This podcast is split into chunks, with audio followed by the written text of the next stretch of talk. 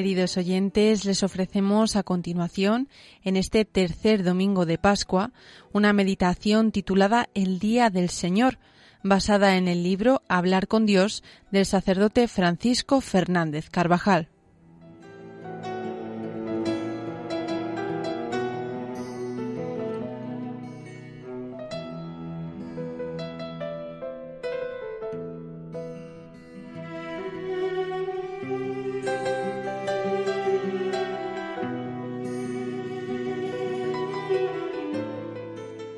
El día llamado del sol, se reúnen todos en un mismo lugar, quienes habitan en la ciudad y los que viven en el campo.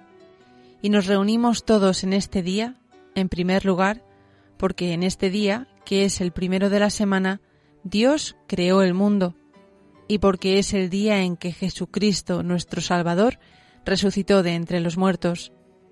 El sábado judío dio paso al domingo cristiano desde los mismos comienzos de la Iglesia. Desde entonces, cada domingo celebramos la resurrección de Cristo.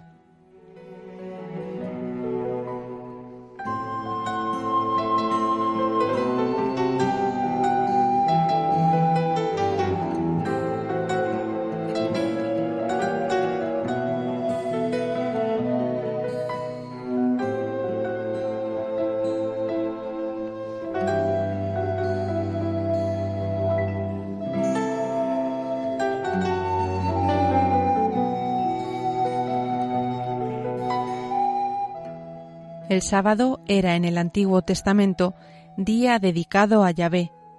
Dios mismo lo instituyó y mandó que el pueblo israelita se abstuviera de ciertos trabajos en esa jornada para dedicarse a honrar a Dios. También era el día en el que se congregaba la familia y se celebraba el fin de la cautividad en Egipto. Con el paso del tiempo, los rabinos complicaron el precepto divino y en tiempos de Jesús existía una serie de minuciosas y agobiantes prescripciones que nada tenían que ver con lo que Dios había dispuesto sobre el sábado.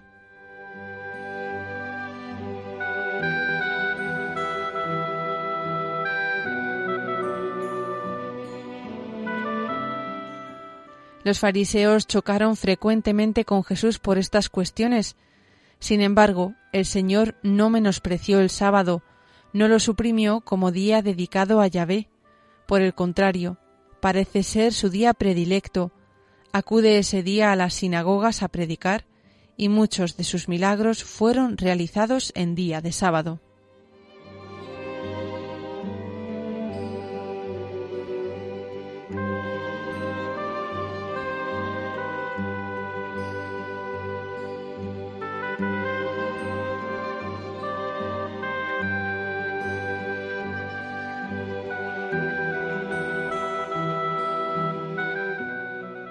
La Sagrada Escritura, en innumerables pasajes, había dado siempre un concepto alto y noble del sábado.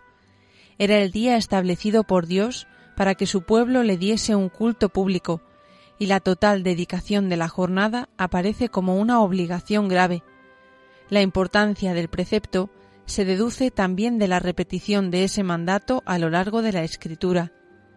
En ocasiones, los profetas señalan como causa de los castigos de Dios sobre su pueblo el no haber guardado sus sábados.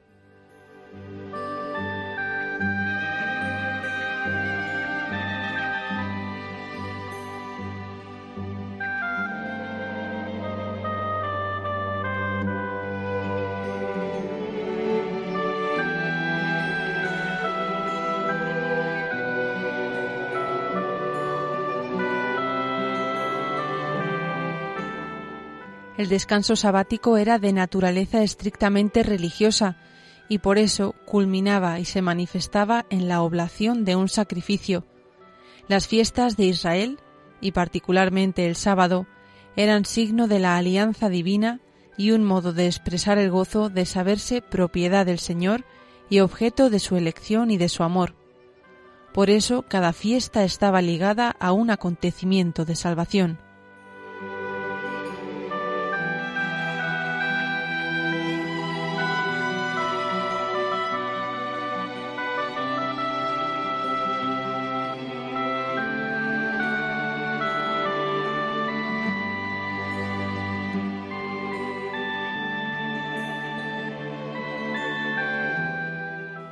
Sin embargo, aquellas fiestas sólo contenían la promesa de una realidad que aún no había tenido lugar. Con la resurrección de Jesucristo, el sábado deja paso a la realidad que anunciaba la fiesta cristiana. El mismo Jesús habla del reino de Dios como de una gran fiesta ofrecida por un rey con ocasión de las bodas de su Hijo, en quienes somos invitados a participar de los bienes mesiánicos. Con Cristo surge un culto nuevo y superior, porque tenemos también un nuevo sacerdote y se ofrece una nueva víctima.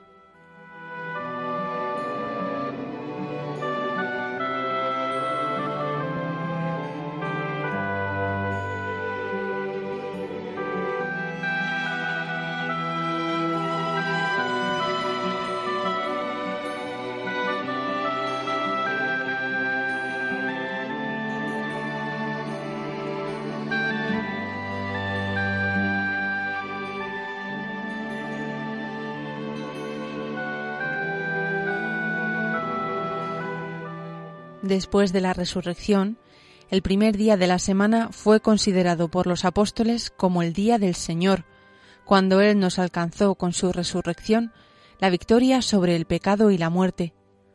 Por eso, los primeros cristianos tenían las reuniones litúrgicas en domingo, y esta ha sido la constante y universal tradición hasta nuestros días. La Iglesia, por una tradición apostólica que trae su origen desde el mismo día de la resurrección de Cristo, celebra el misterio pascual cada ocho días, en el día que es llamado con razón Día del Señor o Domingo.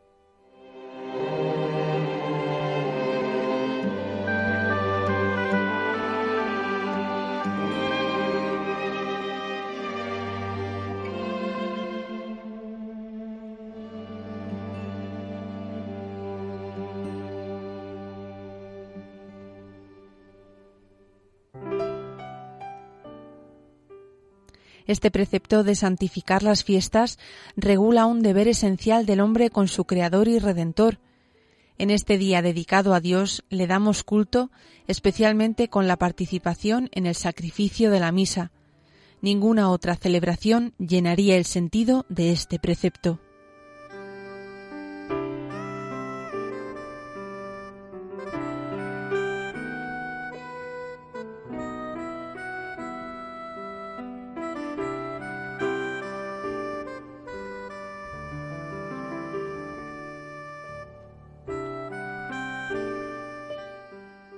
Al domingo, la Iglesia determinó las fiestas que conmemoran los principales acontecimientos de nuestra salvación Navidad, Pascua, Ascensión, Pentecostés, otras fiestas del Señor y las fiestas de la Virgen. Junto a estas, los cristianos celebraron desde el principio el Dies Natalis o aniversario del martirio de los primeros cristianos. Las fiestas cristianas llegaron incluso a ordenar el mismo calendario civil. Siguiendo el calendario, la Iglesia conmemora los misterios de la redención, abre las riquezas del poder santificador y de los méritos de su Señor, de tal manera que, en cierto modo, se hacen presentes en todo momento, para que puedan los fieles ponerse en contacto con ellos y llenarse de la gracia de la salvación.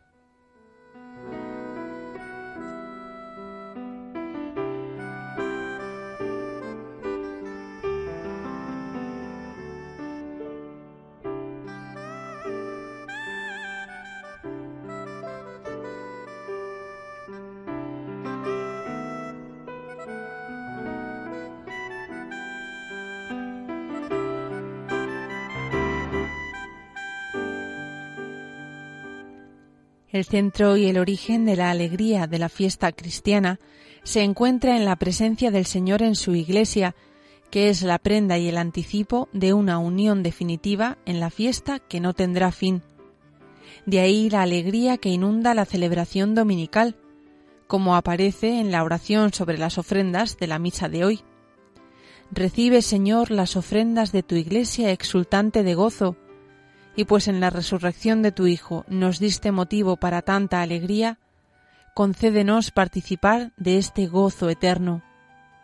Por eso, nuestras fiestas no son un mero recuerdo de hechos pasados, como puede serlo el aniversario de un acontecimiento histórico, sino que son un signo que manifiesta y hace presente a Cristo entre nosotros.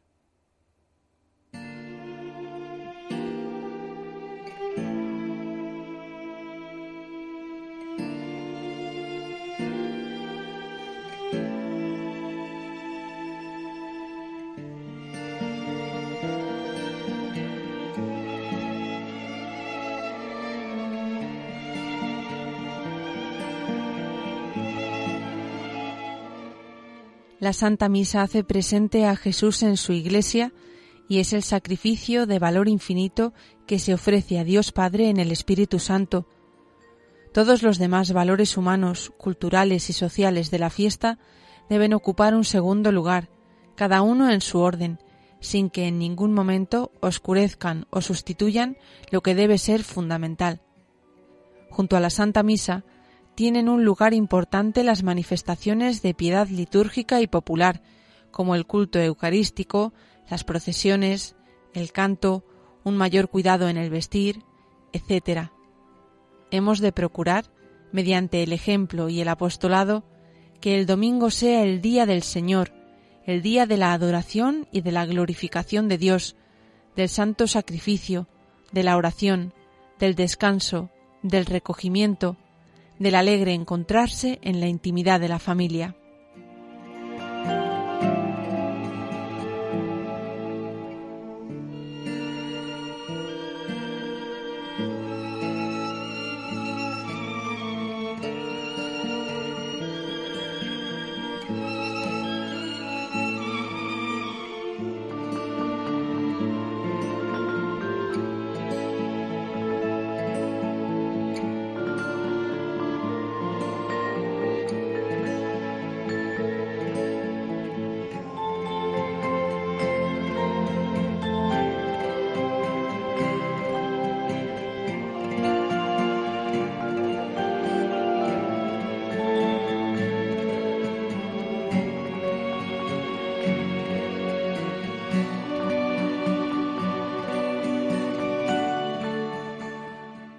Aclamad al Señor, tierra entera, tocad en honor de su nombre, cantad himnos a su gloria, leemos en la antífona de entrada. El precepto de santificar las fiestas responde también a la necesidad de dar culto público a Dios y no sólo de modo privado. Algunos pretenden relegar el trato con Dios al ámbito de la conciencia, como si no debiera tener necesariamente manifestaciones externas.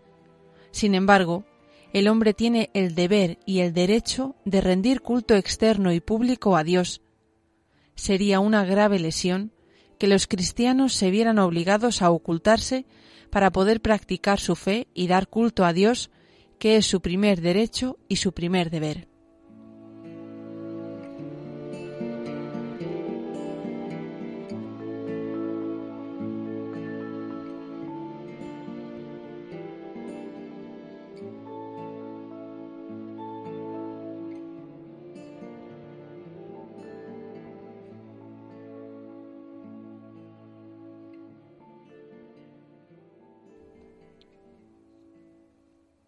El domingo y las fiestas determinadas por la Iglesia son, ante todo, días para Dios y días especialmente propicios para buscarle y para encontrarle.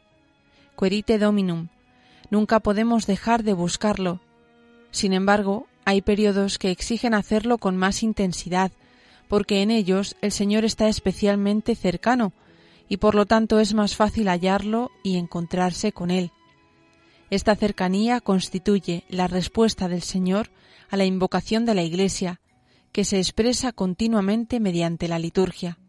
Más aún, es precisamente la liturgia la que actualiza la cercanía del Señor.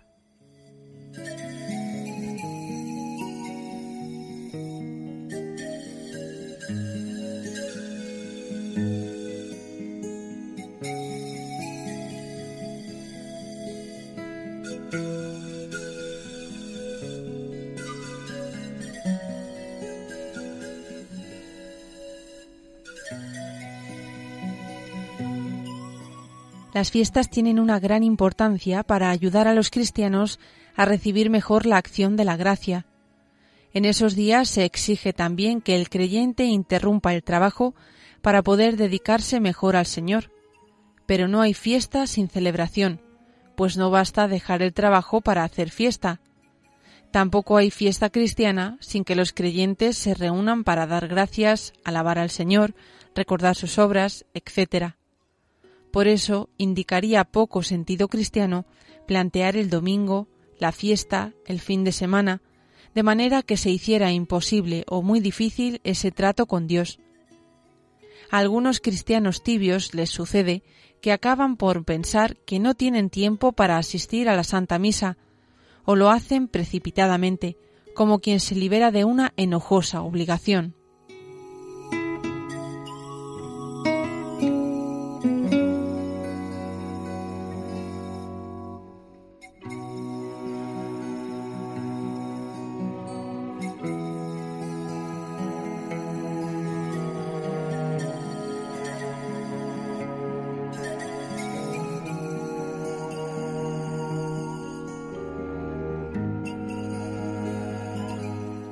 El descanso no es sólo una oportunidad para recuperar fuerzas, sino que es también signo y anticipo del reposo definitivo en la fiesta del cielo. Por eso la Iglesia quiere celebrar sus fiestas incluyendo el descanso laboral, al que por otra parte tienen derecho los fieles cristianos como ciudadanos iguales a los demás, derecho que el Estado ha de garantizar y proteger.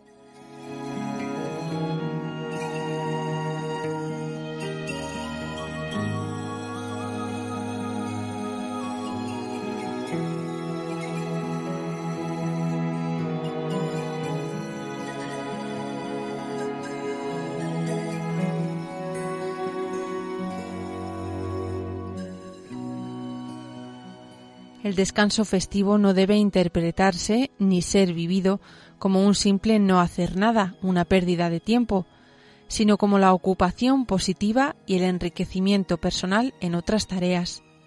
Hay muchos modos de descansar, y no conviene quedarse en el más fácil, que muchas veces no es el que mejor nos descansa.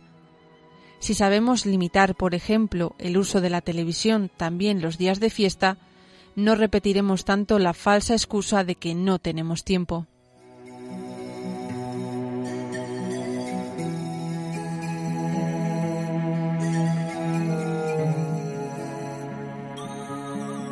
Al contrario, veremos que esos días podemos pasar más tiempo con la familia, atender a la educación de los hijos, cultivar el trato social y las amistades, hacer alguna visita a unas personas necesitadas o que están solas o enfermas, etc. Es quizá la ocasión que estábamos buscando para poder conversar detenidamente con un amigo, o el momento para que el padre o la madre puedan hablar a solas al hijo que más lo necesita y escuchar.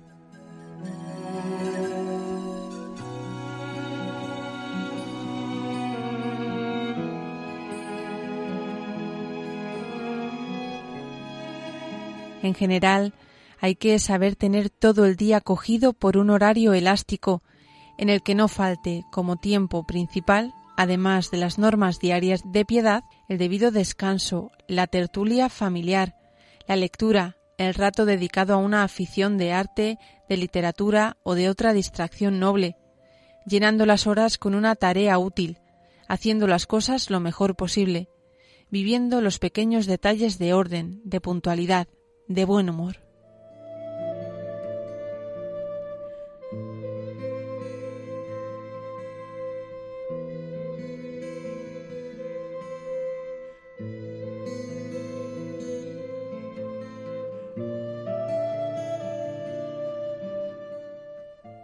Y así concluye, queridos oyentes, la meditación que les hemos ofrecido en este tercer domingo de Pascua, titulada El Día del Señor, basada en el libro Hablar con Dios del sacerdote Francisco Fernández Carvajal.